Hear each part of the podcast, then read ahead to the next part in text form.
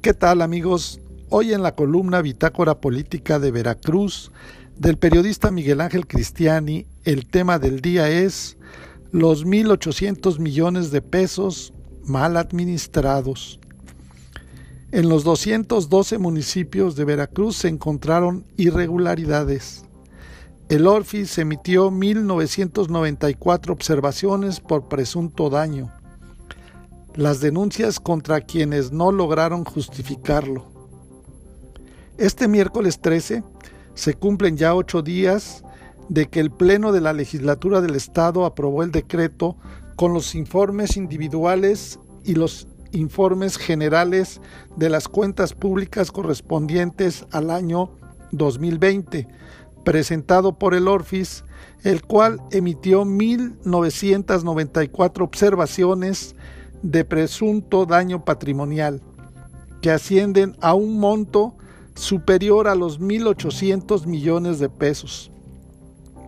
Pero ¿qué significado tiene el hecho de que hayan sido aprobados los informes de las auditorías practicadas por el órgano de fiscalización, mejor conocido como el ORFIS?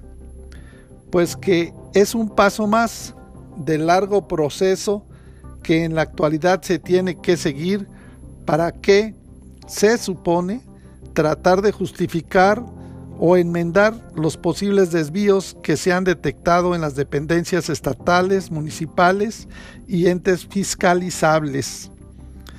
Ahora que ya se corroboró que se tiene que proceder en contra de quienes no lograron justificar los posibles desvíos, el ORFIS debe de estar procediendo a elaborar las denuncias que ahora nuevamente se tendrán que presentar ante el Tribunal Administrativo, la Fiscalía General del Estado o la Contraloría Estatal, según sea el caso. Hay que recordar, además, que los actuales funcionarios municipales que ya se van y están a unos días de dejar el poder, no están exentos aún, ya que dependiendo de las irregularidades encontradas en su administración, todavía pueden ser llamados a la justicia dentro de dos y hasta los próximos siete años. Así que no se van a poder ir tranquilamente a sus casas, sino que tienen que terminar la tarea de aclarar y justificar los malos manejos por un probable daño patrimonial por un monto superior a los 1.880 millones de pesos.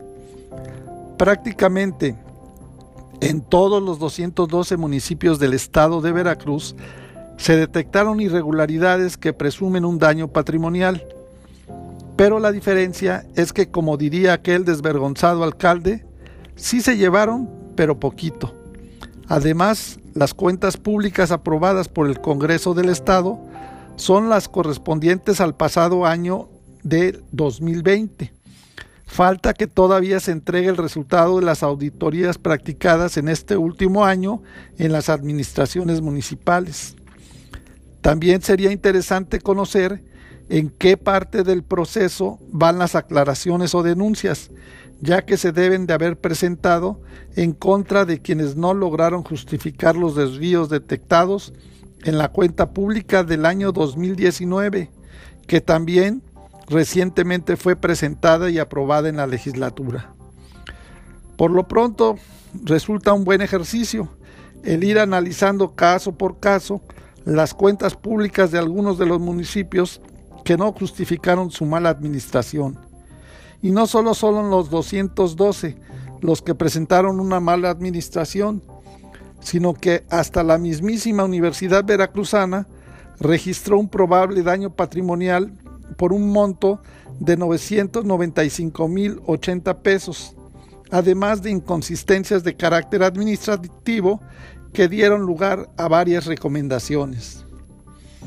En los 212 municipios de la entidad, derivado de las auditorías financiera y técnica a la obra pública, se detectaron irregularidades en la actuación de los servidores o exservidores públicos que hacen presumir la existencia de un presunto daño patrimonial por un monto de 1.671 millones 385 mil pesos.